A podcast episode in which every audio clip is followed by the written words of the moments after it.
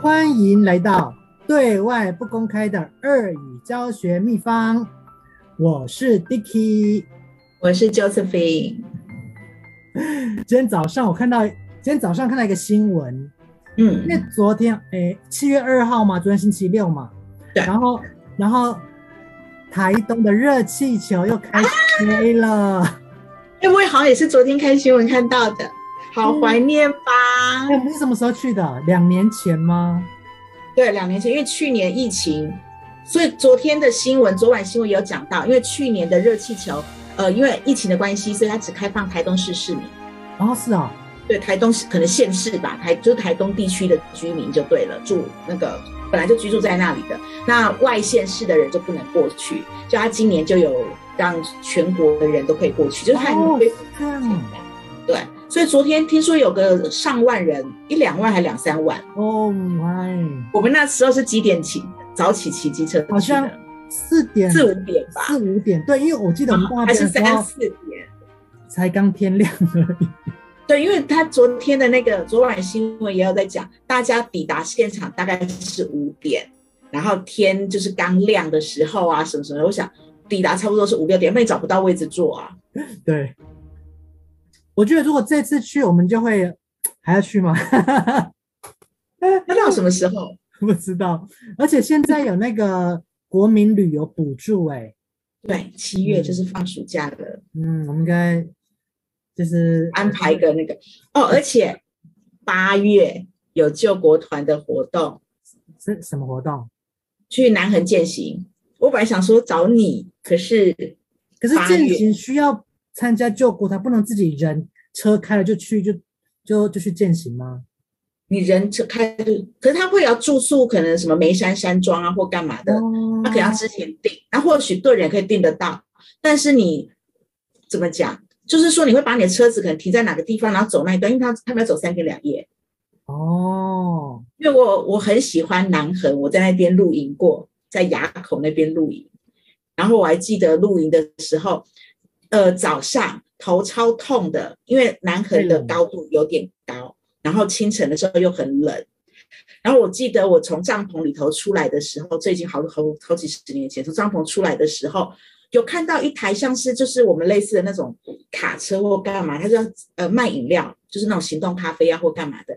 我想哇，有热热的咖啡。然后走过去看了一下，他卖一杯一百五，我记得是十年前，或是或是几年前。然后我想有点贵，然后又在忍着，就是去完洗手间以后又再回来，卖完了。后来没有去，是因为我记得南横有封过一段时间，我没有确切记得到底封多久，所以后来都是不能过，不能过去，想要去露营或干嘛都不行。那也是后来才开始有，因为他从中间曾经有类似像是。就是山崩或什么之类的，就把它封起来，就不让人车通过。那也是我人生中觉得在走南横的时候，有点心理压力，其实很大，因为我很怕车子摔下山崖。哦，因为它就是很高很陡，然后你就可以从旁边副驾的地方就可以看得到。真的，我觉得它比中横我觉得还可怕。哎，南横上去是从是高雄会有一个地方上去这样子吗？南横，我当年是从。台东这个方向上去，哦、然后下下来是哪里？对，然后下来从那个什么甲仙，甲仙是在高雄吗？对，高雄甲仙，我只记得甲仙有个那边，哦、然后有个插口可以到台南玉井，就是那个高雄甲仙，然后这不知道走多远，有个台南玉井，然后就是看你要往南边的高雄垦丁走，或是要往台南啊什么关田什么那一类。哦，我的地理位置没有记那么清楚啊，因为。不是很常去中南部，所以有中南部的听众们听到了，可能会觉得你好离谱哦，为什么你找的据点距离差很远？那有可能是因为我中途睡着了，然后就看到有假仙，然后看到有台南预警，我就觉得他们是一起的，哦、又不是真的不知道。对，我也是想你，就是当你在说南横的时候，我也觉得这个就对南部的这个不同。交流道或者上下，这真的是不清楚。嗯，然后我之前是从台东，我有去知本还哪里，然后再从那边这样过去。因为你还有一条路是可以走，从南就台湾台湾最南的岛，这样整个从垦丁这样过去也可以嘛，就可以过去到。嗯、然后它是从这中间这样跨过去。这样我觉得这这个听起来应该是大概三四天的旅程，是吗？当初是环岛。哦。所以我们现在是旅游节目嘛。我们两个超级爱玩的，所以应该下次要来讲旅游节目会比较好。哦、好啦，我们今天大家聊什么嘞？今天，今天我们看的另外一个另外一个理论是认知负荷理论。嗯、哦，认知负荷，认知就代表你脑袋瓜如何去处理那些资讯，对不对？对，然后你如何去记得东西？所以我能够记得十年前的东西，代表它应该是有一个已经形成一个长期记忆在脑海里。嗯、那如果你从这个字面上，如果我们看这个。认知负荷，你觉得它它它它它它会传递什么样的讯息啊？你直接看的话，直接看的话，认知负荷就是会觉得说，我们脑袋瓜里到底可以负荷多少的东西吧。哦，虽然好像都大家都说能记的都都，就脑袋瓜它其实是可以吸收很多东西，但是说实话，我们都觉得根本都记不住啊。考试的时候发现没有一题记得住，为什么说我们的大脑只要看进去就可能记住？其实这就是应该是认知负荷理论在要讨论的东西。哦，嗯，所以刚刚你说你就。认知上你可以处理的，可以马上调出来的。你说那是像你的长期记忆是，对不对？长期对，就是我们脑袋里头你可能可以记得的东西，然后你可以负荷得了多少东西。那理论上来讲，大脑可以记住很多东西，因为它的容量没有你想的那么小，而且好好像有看过类似的那个报道或什么，有说我们其实只用到脑容量的一点点。那可是，可是就是会觉得每次真正要用的时候就找不到，然后又不是想不起来。对，嗯、那那那些如果比如说你现在马上要让你处理某个某个讯息、某个事件的时候，你无法处理的时候，那就是照他他他字面上说的，就那就变成你认知的负荷。字面上我们可以这么理解这个、嗯、这个理论。那那那。过去有一些研究，他就他他就他就这么说，他他其实就是可能我们在处理每一个每每一个东西的时候，每一个讯息的时候，都把都把它细分成一个单位一个单位一个单位。那如果这个以前有这么样的说法，他说人们容易处理的这个认知的这个单位是大概七加减二的范围，所以可能会是七加加二的话就是九个单位，七减二的话就是五个单位，所以在五到九个单位，就是你可以可以认知上是可以负荷的，负应付的过来的，这是大家这么说。嗯、可是这个到底单单位是单位是怎么样？是一个是一个数字吗？还是一个词汇吗？就是这个单位是什么？其实并没有，并不是，并不是一个绝对，大大家都还在，就大家都有各说各话的这个空间。嗯哼，所以，但是这个基本概念是是。是，的确是像 Josephine 说的这样，就是那个如果你可以马上提取的那个、那、那个储存在长期记忆里头，那个、那个在南横的那个经验，你可以马上提取，那就是长期经、长期记忆，因为它已经储存在你的记忆里了。那如果你现在你要马上用来应对应对现在突发状况的时候，那这就是必须从短期记忆或者从有人叫工作记忆这个来来来做，那这就是。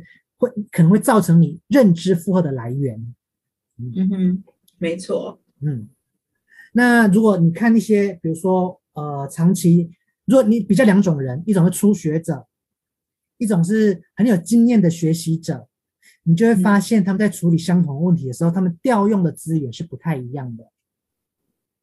就像刚刚如果在讲，若同样就讲南横这个这个东西好了，Josephine。调阅的就会是长期经记忆的，你就因为你有你有足够的这个资源可以来来来应付这个南横这个这个问题，但是我就无法，我只能我我我甚至不知道到底下来的时候到底是从高雄下来还是从台南下来，然后这这我就以为因为南横，我就我就想想是南边这边，然后我就不会想、嗯、哦，对了，它其实南横应该是连接的是高雄、台南跟右边的那个。台东，台东，对，就就是我我缺乏的，因为我是先从南开始，就是就是从这一个南，还是想到南部，对，对，然后台东通常印象中都会觉得它是所谓的东部，对，那其实如果把台湾照上中下切三份的话，其实它是在最下面，就南部的右半边。对，我们很没有用东南部或东南方这样来来去形容台东，嗯、都会讲说是台湾的东部。对啊，可能是因为没有到这么的大，不必须要有什么西北方或者是东南方来形容。对啊，要不然像可能桃园新竹就叫做西北方，可是我们很少会讲说，哎，在台湾的西北方的桃桃园市有怎样的？因为觉得有到这么大吗？所以同样面对这个的时候，你就是专家，那我就是一个初学者，因为根根本很很少南横的经验。那你有足够南横的经验，你就是专家，那你就可以调用那些先前的基模，我们之前讲基模或者是长期记忆来来来来回应这个问题。那那但他们说大就大家说这个你在你在就使使用这个工作记忆的时候，如果你是调用这个基模或者你。你从你的工作，呃，你的长期记忆里调用的话，那你那你就那你只要占据一个单位，嗯哼，所以你你和你可以你可以连接出来的东西就很多。那我我你看我从刚刚我马我从光南横这个我调我要调用的台是台南吗？还是高雄吗？还是它是交流道？那是如果开车的话，那还要住宿。你看我一下这个五个就占满我的工作记忆所需要的空间的单位了。所以这个这这个对我来说就是一个。认知上是存在负荷的，嗯，那这这大概就是认知负荷在在说明的，就是新手或者这个老鸟他们会有不一样的的呃经验，或者可以调用，可以去处理现在面对的问题。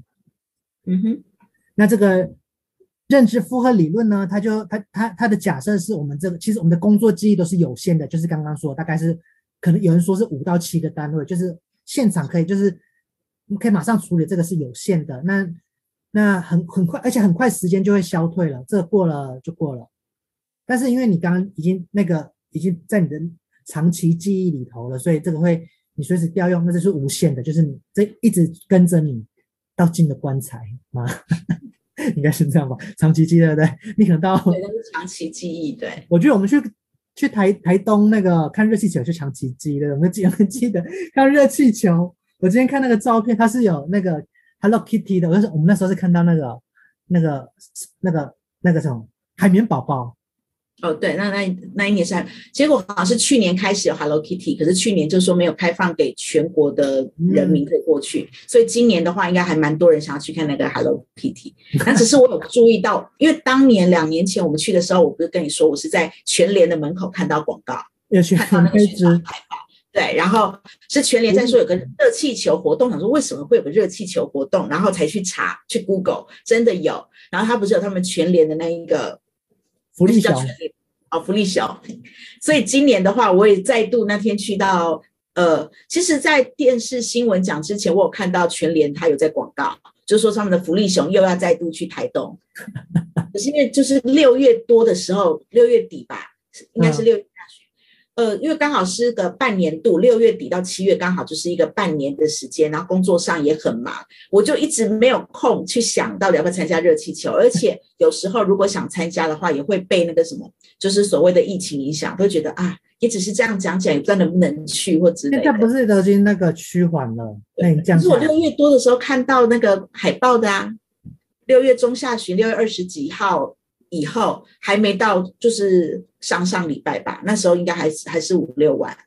而且你记得我们上次要去的时候，我们我们原本是到那边要租车嘛，可都没有车子哎、欸，因为你没有预先订。no, 我我我要预先记得是说好像要预先。就是我们刚开始人也不大确定到底有谁呀、啊，或干嘛，也是很临时的，对不对？本来打算到呃花莲好玩结束之后就要北上，所以我们才会花莲阶段我们还有车。我跟你讲，我已经预先订了，从花莲就往开就好了啊。那那那我已经预先订了，我已经预先订了，但是我我已经知道我也没有车子租，然后到那边是要租机车了。可是这件事已经是跟那个谁他们确定好，他们不去或者是干嘛之后，我们才才开始。因为在那之前，我们已经订了去花莲的火车票，然后花莲当地的租车。对啊，所以如果因为我就是我们的计划常常都是很临时的，计划赶不上变化。就是忽然觉得好啊，这样也可以啊，然后就真的就真的走了。哎，对，那那个是原本我们在某个地方吃冰临时的动议，要出去花莲玩。对，我 OK，但是 OK，就回到回到回到主题，回到主题。对，我们现在这个频道不是在讲旅游，我觉得讲旅游。对对对对对，回到主题，就是这个这个，但是这个认知负荷理论，它其实你如果要细节的去分，它其实有三个，它它在讲的时候有三个不一样的。我们都虽然都讲认知负，但其实有三个不同的来源。呃，是。第一个是呃，第一个是外知啊，不是不是。外在认知负荷，那这个就是呃，它可能我们先先说有哪三个好了。第一个是外在认知负荷，第二个是内在认知负荷，对，第三个是增生认知资源。嗯哼，这三个 OK。那所以前面两个是外在跟内在嘛？那外在就是外在是是这个本来是教学信息。教学讯息让这个学习者会感到分心的来源，就是他他这个跟教学内容无关。有时候有时候是你学习的你学习的内容它本身就就很困难，它可能是难点，或者它它它这个对学生来说本来就是比较不熟悉的东西。这是如果是他本身学习内容本身的话，那就是内在的内在的认知负荷。那如果是外在的，比如说这是因为这个老师这么设计的。使学生这个本来不会觉得很难的，他不让你搞得好像很难，然后这样，所以这是内在跟外在的差别。外在是老师造成的，这跟教学内容无关。那内在是这个内容本身就很难，就不管是不管是怎么样，他学这个就是很难。这是内在跟外在这两种。那另外一个是增生认知资源，增生的增生就是。刚刚除了内在跟外在之外，如果这个外在的这个外在的认知负荷，这是老师可以把它处理的很好，那这这会变成资源，外这个增生的认知资源，这个有助于学生来理解内在的认知负荷。嗯哼，嗯，了解。所以这是这这个认知认知负荷里面的这三个这三个元素，或者你说这三个部分在互互动，然后会最后会影响学生的。学习的成果，或者他会影响他的学学习的过程。那老师也是在这样子的过程来来进行教学。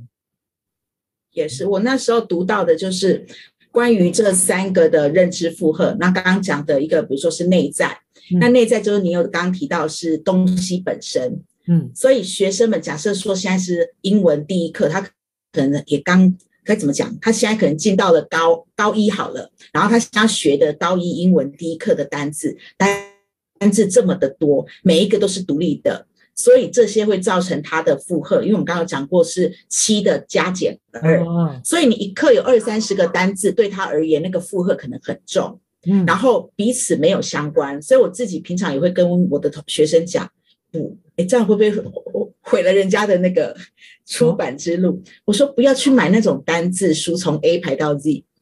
真的，我不大喜欢同学背那种单字书，从 A 一直到 Z。我觉得至少你要是从阅读册，就是阅读里头，然后去认识那些单字，你比较会是有一个，就是我们一直对对，它会有关联性。所以这是他们刚刚最后讲那个增生会比较相关。你有个关联性，比如说现在这一。篇文章是在讲交通事故，那你就知道里头用的单词会和交通事故有关。那或者是说这一篇是在讲讲环保，那它里头用的单词就是会和环保有关。你不认识的单字去把它记下来，就是会是和环保相关。那之后你要在想的时候，这个字是什么，你就比较的能够有关联的去想出来。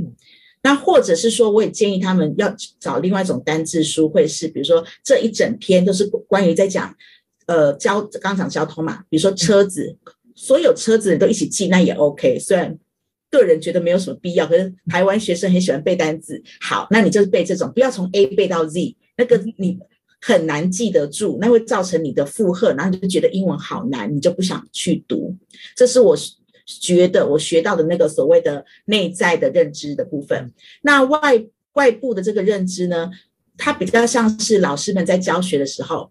就是有给了一些不必要的讯息，让他会本来可以好好的学，因为这些外在的不不重要的讯息的时候，他反反而让那个学习的学生分心了，所以他就没有办法好好的学得会。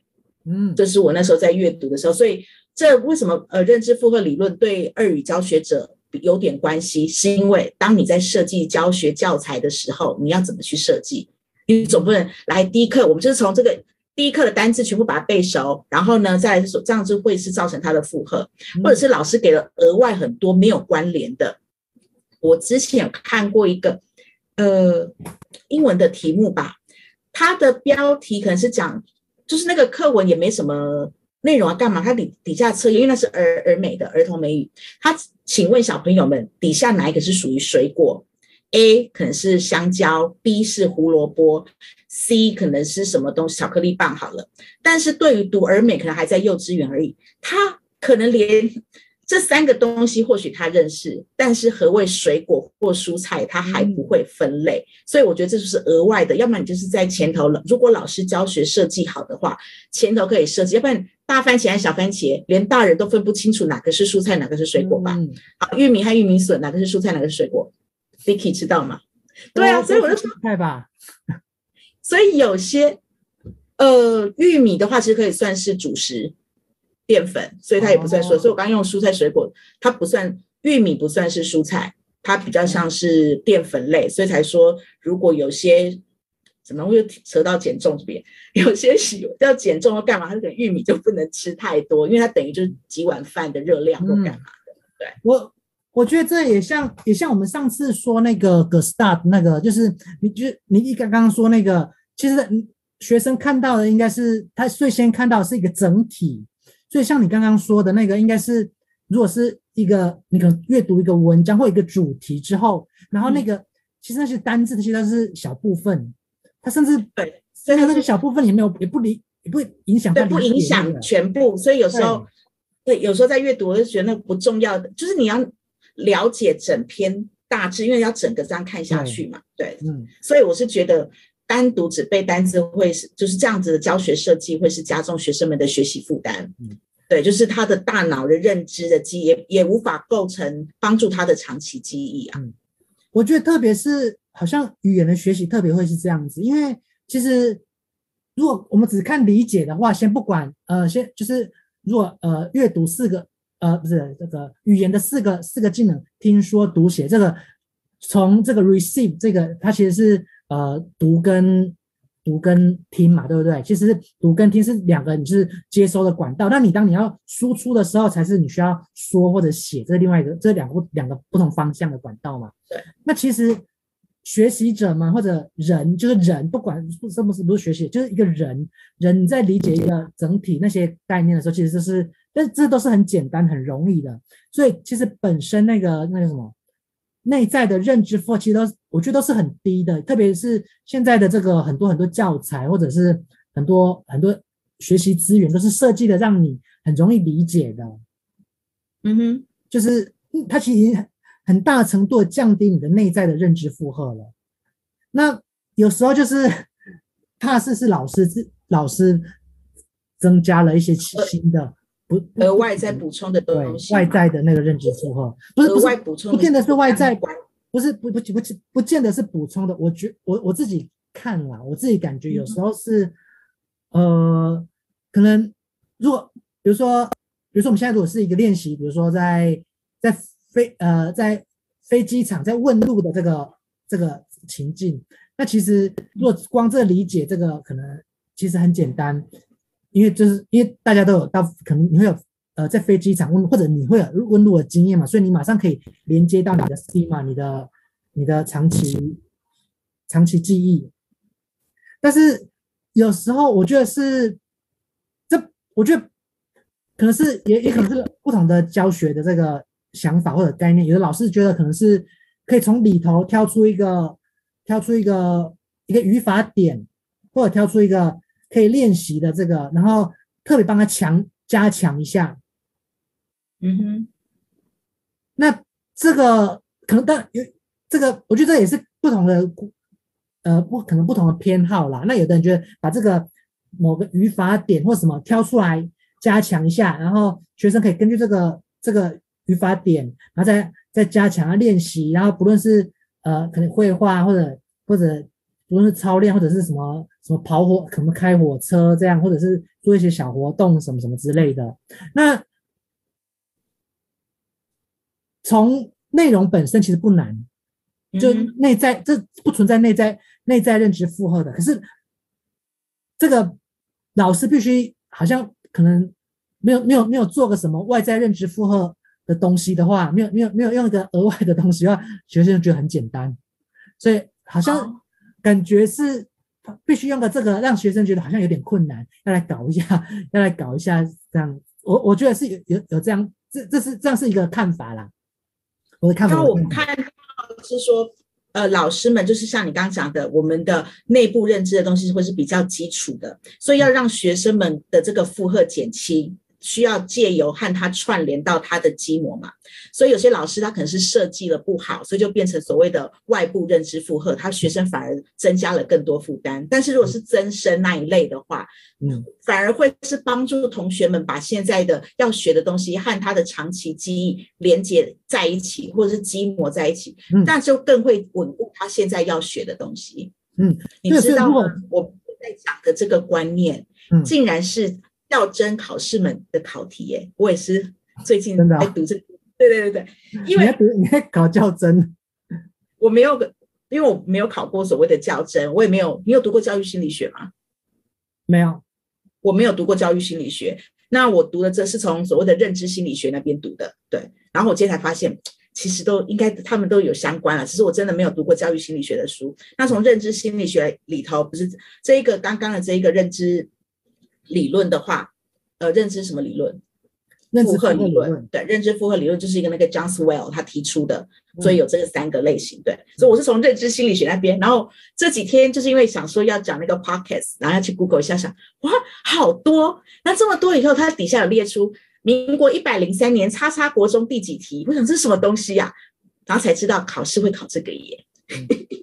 嗯然后，如我觉得，如果从如果我们再从另外一个角度看一样这个东西的话，如果现在，如果现在内在认知负荷，比如说，如果这个老师他觉得学习语法是是他现在要学习的东西的话，那这个他他放在嗯他，然后他是一个很难的东西，他放在他是内在认知负荷的话，然后他那他他会那他需要做的是，因为他如果很难，那他就会想想办法让让他。不要变成是外在认知负荷，而使用的是增生认知资源。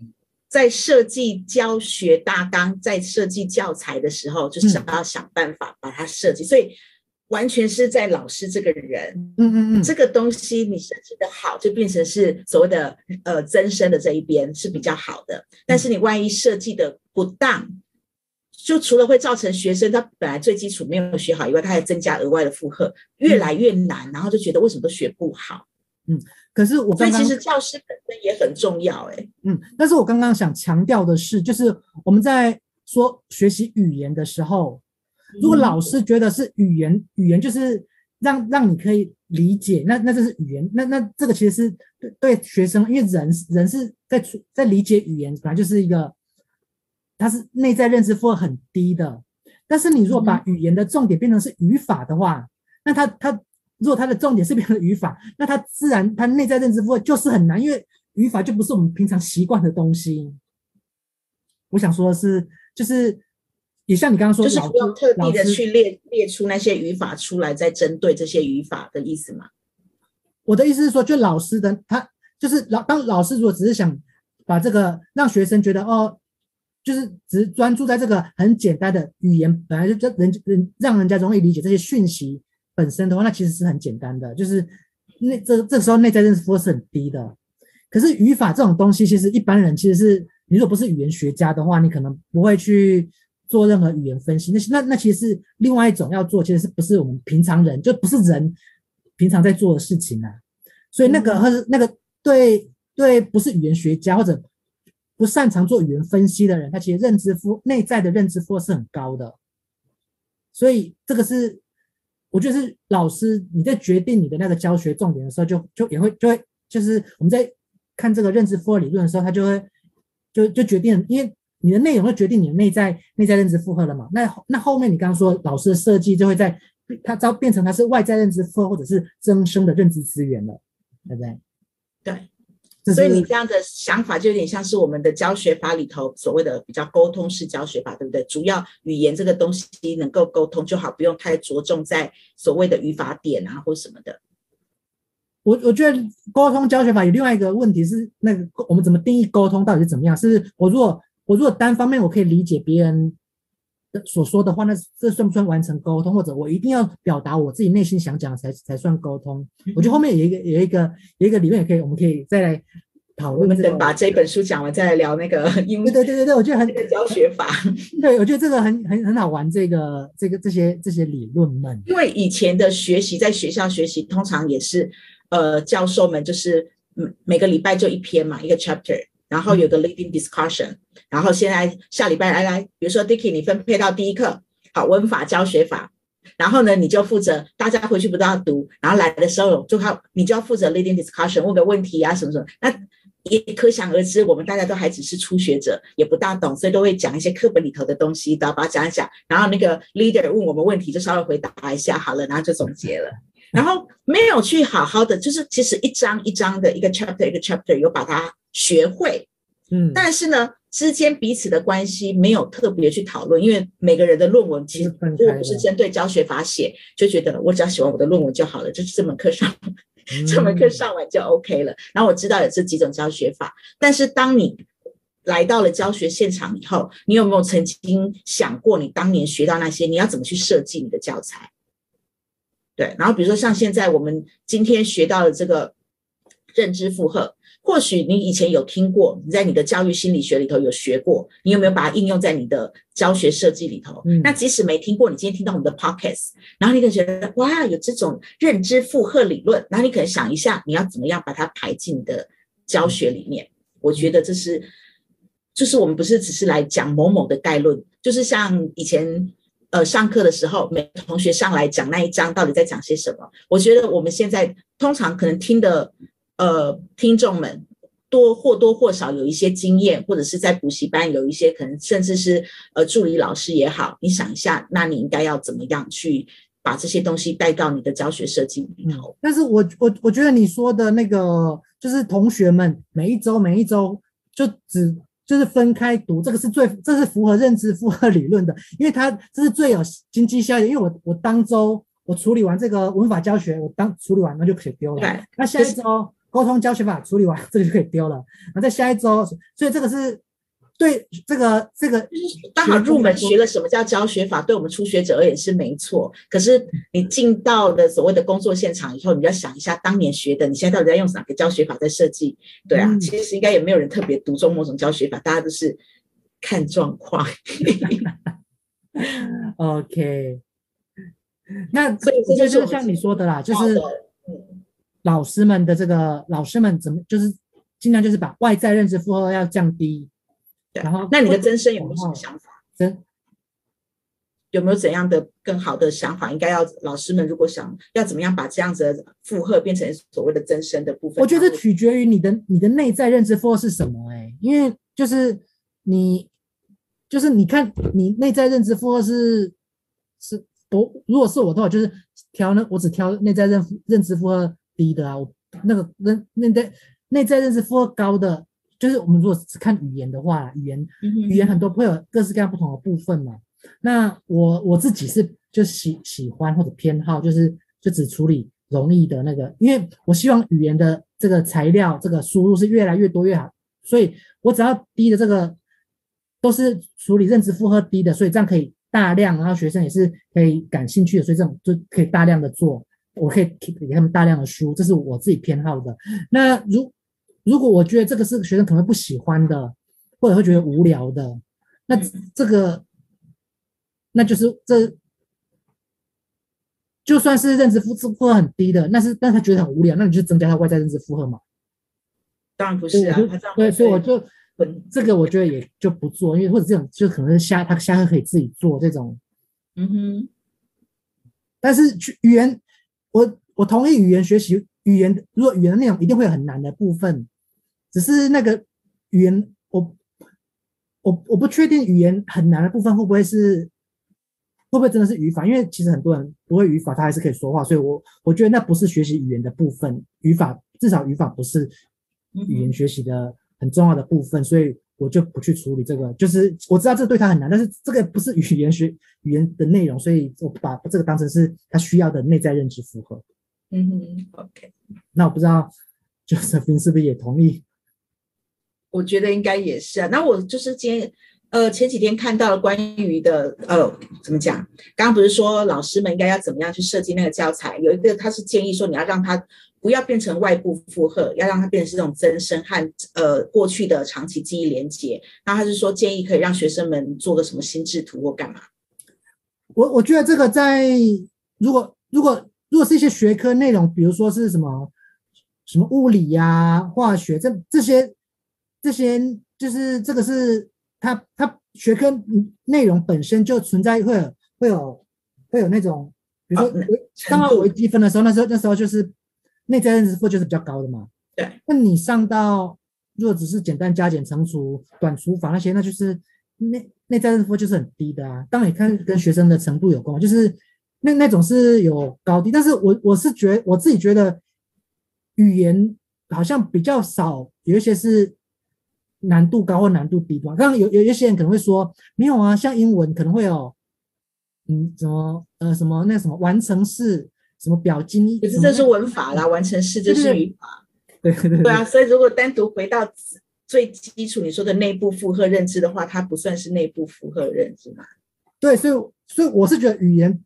不能跟你刚刚说，当然当然你那个也是可能也是语言的部分啦，就是语言跟一般的科目，物理、化学、数学那些一样，可能会不一样。我觉得可能会不一样，不会像比较不会像有哪些是明显难，哪些明显简单。我觉得语言大部分都是简单，因为平常人你就在沟通讲话啦，若不是这几学科内容的话，我不懂物理，我不知道。